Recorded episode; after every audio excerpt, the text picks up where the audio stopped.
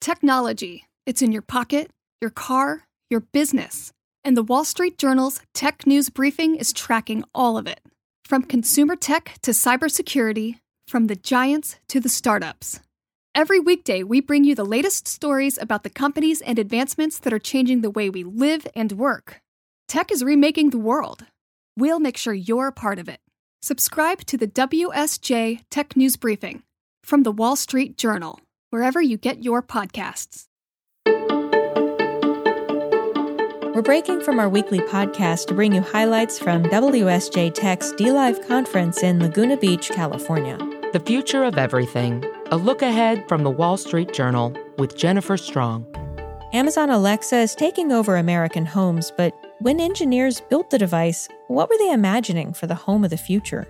David Limp is Amazon's Senior Vice President of Devices and Services. He told the Wall Street Journal's personal tech columnist David Pierce about the company's latest wave of gadgets and how Amazon picked its new East Coast headquarters. So I'm very excited about this next conversation because we're in this phase where we know more things are going to be smart and connected, but we haven't really figured out how it's all supposed to work and how it's all supposed to be safe and good for users and what it means that your microwave is now connected to the internet. So I have the perfect person to answer all of these questions, who is one of the people connecting your microwave to the internet. Please welcome Dave Limp, the head of Alexa at Amazon.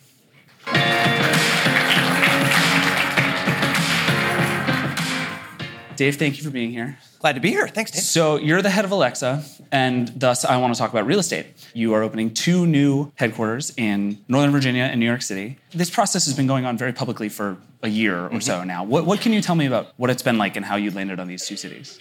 Well, like a lot of things at Amazon, it was very data driven. We asked for RFPs from a number of cities, and the, reaction was overwhelming. Actually, we did not expect that, although it is a lot of jobs. And then we used the data to narrow it down to a shorter list. And Jeff mentioned this. A lot of times you have to go with your gut too. It turned out in this case that what really matters, even after cutting through all that data, is where great inventors, great people that you want to have work at Amazon, where they want to live.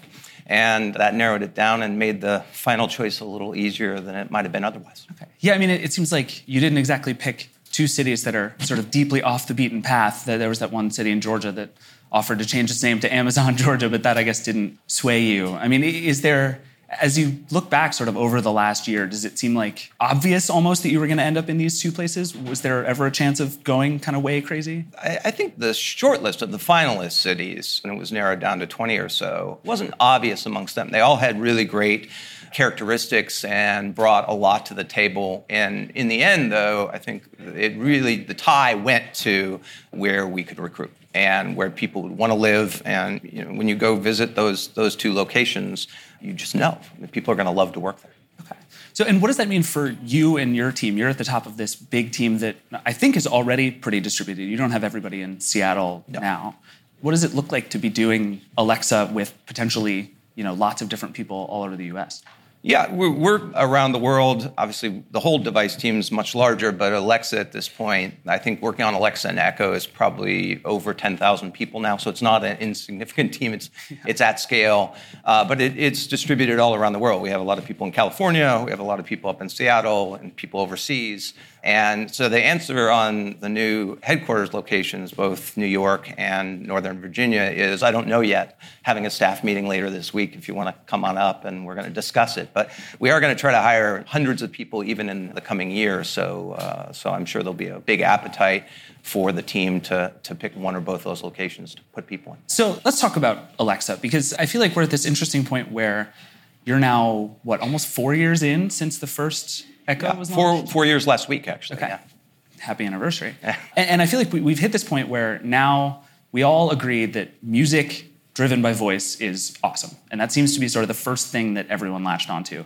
And then there are those other smaller things. There's you can set timers, which is weirdly fantastic, and weather we've arrived at sort of this first set of things that really works for people with Alexa and with voice. What's next? What are you seeing that's going to start to take over? Yeah, we think of uh, Alexa and Echoes and, and the other devices as sort of an ambient user interface. It doesn't replace phones, doesn't replace laptops, but instead augments them. And, it, and it's good in different use cases. Uh, it's, uh, it's good for the family because everybody can use it, it's good for kids. And when we think about where we want to go in the future of Alexa, it's about well, where are other places in your life that this idea of an ambient user interface would be good? It works great for kitchen timers because your hands might be dirty or they might be wet, and you can set the name timer. And so, one area which we talked about this fall and we'll start shipping later this year is Alexa Auto, Echo Auto, which is the ability to put in cars that don't have Alexa built into it yet, be able to kind of an aftermarket way bring, bring Alexa to there. I know you were talking earlier about automated driving. And listen, there's arguments about how soon it'll take to get to level four or level five automated driving, but until that day, you know, keep your hands on the wheel. And that's a great place for an ambient user interface to work. And so we think it'll be good there. Another place I use it every day, and we're rolling out with something called Alexa for Business, is in my conference room. I have, like a, probably a lot of you, my day consists of a number of meetings back to back all day long. We're a distributed team, as you mentioned, so they're all around the world. A video conferencing system is part of that. And I bet I wasted two to five minutes at the beginning of every meeting trying to set up the video conferencing and get it to work. And now with Alexa for Business, I just walk into my conference room, there's an echo in there, and I just say, Alexa, start my meeting. And all the complexities handled in the cloud between Alexa and Chime. And it, it's super simple. So those are two examples of where we see it going, and I think there'll be a lot more. Is an accumulation of those things enough? Do you need something that is sort of new and thrilling and earth shattering and totally impossible before to make this really take off? Or can you just solve so many little problems that it, it works? It's true of computing kind of from the history of time, which is that there's not one killer application, if you want to use that term. I remember in the early days at Apple, people were talking about, well, it's going to reinvent the kitchen with recipes. And that's not what got an Apple II to take off or a Mac to take off. It was a lot of other things and, and other solutions. And similarly, I think it will be the case here. There are some great use cases, as you mentioned. Music is unbelievable. Echo has kind of brought music back to the home. If I was sitting here four years ago and being able to say that Echo was the best selling speaker ever, Echo Dot, I would have laughed. I would have giggled. It was just incomprehensible to us, but it is now. And it's just brought music back in the home. But I think it will be a set of horizontal use cases. And what a child who is eight or nine years old will be very different than somebody who is, uh, you know, aging in place and wants to uh, be liberated by having Alexa do things for them around the house and everywhere in between. Okay. So, and you've mentioned home, car, and office as being three places. And you've been talking about those three places for kind of a long time as obvious places where Alexa could work. I mean, those are obviously big ones, but are, are there other spots that you're looking at or interested in where this might work? Yeah, I, we continue to push on the edges. One of the places where we've seen a lot of uptake recently over the past year is in hospitality. Turns out that the hotel room that you go into, there's a lot of use cases there that make a lot of sense. They're automating them more often, so opening and closing the blinds, setting an alarm, those are things you do every day, checking out, ordering room service. Those are all still controlled by a a landline phone that was put in, you know, a long time ago into these hotel rooms, and we think we can reinvent that. And I think there's even more beyond that. Okay, you didn't mention microwaves yet, which is I want to talk about microwaves. Sure. Why on earth do I need a microwave with Alexa in it? Yeah, it serves two purposes. One, I think you will find it delightful when you say you just Alexa pop popcorn, and it does do that. It is convenient. But the other thing about that was really about taking something that was very common and proving to our developer community that we could make it smart. As much as we talk about the smart home and the home of the future, it's not happening very fast. And when we do add it, it gets more complicated in your home, not simpler. And so inside of that microwave, which is just an off the shelf kind of microwave, is something called the Alexa Connect Kit, which is an SDK of hardware and software that we can deliver to people that make all kinds of things washing machines and dishwashers and uh, garage doors and, and make it so those can be connected in, in, the course of time in a very simple way so that they can focus on building the products they know how to focus and we can try to help them make them more connected in a very easy way for customers. Okay. Yeah, I mean, so at this event this fall, was, was it actually 70 products? Yeah, the team's inventing at a very rapid pace. I'm super proud of what we were able to get accomplished in the past year. And at that, at our launch event, which you're referencing, I think between new software services and hardware, we had over 70. Since then, we've launched other things, including the Kindle Paperwhite, which is off to a great start. Okay. It's one of my favorite products. So with the Alexa stuff, you're reaching a point, and, and it seems to be the goal to reach a point where Alexa is sort of universally accessible to you, that it's built into lots of different devices, and your thesis seems to be that the more you bring Alexa in, the better sort of all of these devices can be, and the whole is greater than the sum of its parts. How do you help people not, or how do you make that not a security risk? I mean, I think people are rightly nervous about the idea of bringing always listening and always watching devices into their home, and you're asking them to bring lots of them in and saying yeah. that it'll be better. Well, I think as it relates to both Echo like products and things like Ring, where we have cameras, that it's super important to realize that you can't take security and bolt it on at the end of the process. If you do that, you're leaving yourself open for all sorts of bad people in the world to kind of use those devices in the wrong way. So we think about security at the foundation of the product, and that starts with the operating system they're running, the hardware that we build around them so that we make sure that, for example, when you mute an Echo, we, we not only mute it, but not just in software. We electrically disconnect the microphone so that there's no way that you can kind of intrude on that. And then the data is encrypted, it's up in the cloud. We store it in the same kind of encrypted area that we store your credit card for Amazon. So these are very, very important things for us to think about. And it's pretty critical because as these things intercommunicate, you want to make sure, as you su- suggested, you want to make sure two things. A, they are secure, and B, that they're very simple to use. And I think we've made a lot of progress on the security, and we're beginning to make progress on making them easier and easier to use. What does progress there look like? I mean, one thing we've been talking a lot about at this conference is the idea that part of what you have to do is just sort of transparently tell users what's going on and what they can do and what their options are. In a case of something like an Echo, which is by design simple and touchless and it's just there and you interact with it, how do you do that in a way that works? You start with basic principles, which is that the customer is the person that should be in control. This has been true from Amazon from the very beginning. We just don't sell customers data. We use data internally for recommendations and things like that, but we don't franchise it out, if you will. And I think that's a core tenet of how we think about this, and Echo is no different. We also think about from the very beginning that customers should be in control of that data. So if you say something to an Echo and the blue light goes on and it happens to go to the cloud, you don't want that to happen. You should be able to delete that and take it one step further. You should be able to hit a delete all button and everything that we have on the history of that Echo since the very beginning. You should be able to delete that. Now, that's not the perfect thing. If you had one of my machine learning scientists here, they'd be like, oh, please don't delete the data. We can make the product better. We can get it more personalized for the customer. But the right answer is for the customer is give you that control and make sure you do that. So I think you have to start with, as I said, foundational issues of what is right on behalf of the customer and then work your way backwards into the product, the great product that you can build. But is, is the best version of that to say to people in your machine learning case to say to people look if you let us have this data we can make this product so much better. It's so much more useful. You'll love it. It's super personalized please give us your data? Or is it just to let people sort of figure out what that trade-off is for themselves? I think it's to be transparent about it and you can be transparent about it in the products themselves. So again this is not very foreign on amazon. When you go on amazon you'll see uh, customers who bought X also bought Y. That's a very good recommendation engine that we have built into Amazon from, for a very long time ago. And that very clearly in its name says we're taking data from one customer and we're recommending it to another. We don't say who the customer is, we don't talk about it visibly, it's anonymized, but it's very clear in the title. And I think the same thing's true with Echo. We're, we try to be very clear.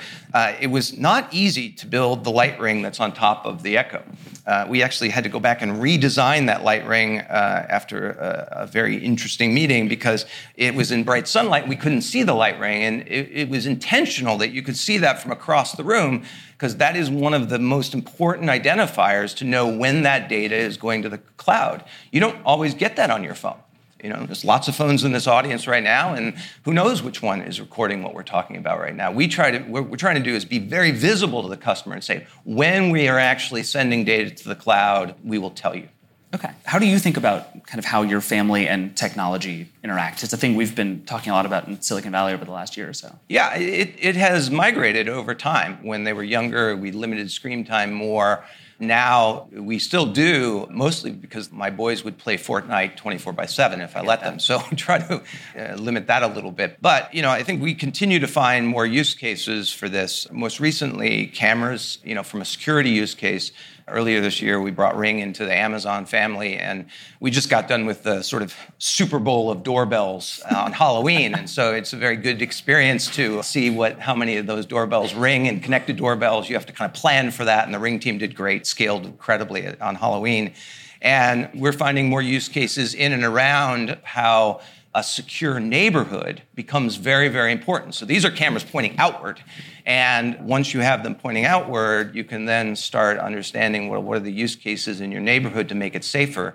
And what we see is, is a direct uh, correlation to where we have high density communities and neighborhoods that have ring doorbells and other cameras to a reduction in crime. And that is a noble mission, and that's great to see as well. Yeah, okay. Right now, you're in this position with Alexa where you're making lots of devices that run Alexa, but you're also running this increasingly large ecosystem of Alexa devices. Does there ever come a time where that ecosystem is good enough that you don't need to make devices anymore? Well, I think that'd be fine outcome. I, I don't think it's going to happen anytime soon uh, because I think we will continue to try to experiment on the edges that maybe other companies don't want to test the waters on that. So the first Alexa with the display, Echo Show, I, you know, an Echo Auto is an example where we can kind of test the waters and see it. But the goal, though, is much like what we've done with AWS, Amazon Web Services, is to make everything that, that powers an Echo available as a RESTful self service API so that if you want to go do a startup in your next job and you want to build your own thingy, you can do that. And you'll get equal access to the APIs that we use internally uh, in a self service way, in a scalable way. And by the way, those APIs are available at no cost. So that's a way that we can expand this. And maybe someday it is all third party hardware. Okay. And you're, you're okay with that being potentially the future? Well, we've had that example from the very beginning. Our first product that we did in my organization was the Kindle. And we had the same kind of questions when all of a sudden we offered a free Kindle app on an iPad. People were like, well, what are you going to do? Are you going to put your Kindle hardware out of business? Now, if that had happened, it would have been fine. Turns out that people still do like Kindle hardware, but it's okay. You have to be willing to disrupt yourself. It's sort of page one of Innovator's Dilemma. Make sure that you're looking to the future and not being satisfied with what you're doing to customers today. Okay. Have the tariff issues and trade wars with China have had any effect on your devices business? Uh, so far, it's been pretty small because the list has been pretty small and the tariffs are a smaller percentage. But I think if if it continues down the path and this escalates further, as people have talked about, then I think it's going to not be great for customers. And that's my position, that's Amazon's position, which is it effectively becomes not a tax on countries or businesses, but in the end, it's a tax on end customers. One of our core tenets at Amazon is to drive for lower prices, more selection, more convenience, and tariffs are a headwind to all of those things. Okay. You mentioned wanting to experiment with devices and, and Alexa and stuff. Do you have a sense of where the walls of that are? Are there things that you don't think will ever make sense to have Alexa and voice in it, or is it? Are you just going to try everything?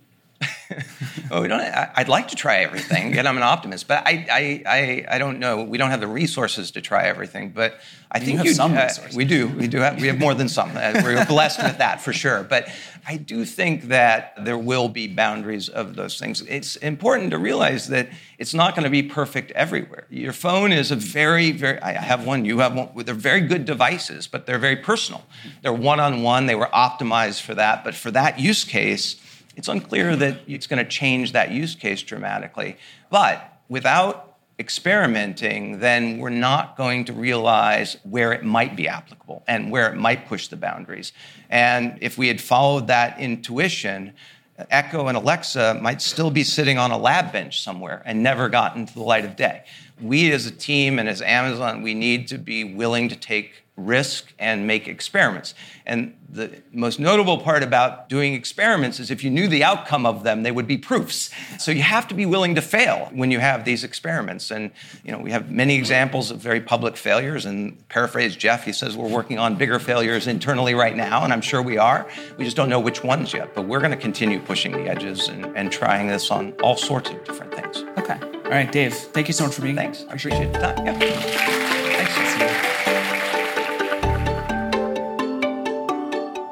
The Future of Everything is a production of the Wall Street Journal. This episode was produced by Anthony Green and Garrett Crow.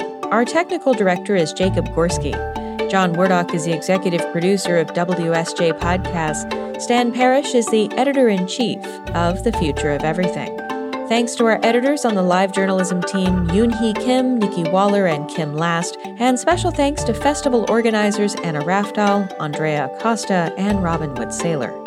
Be sure to check back for regular episodes in the weeks ahead, including special reporting on the Earth's changing climate.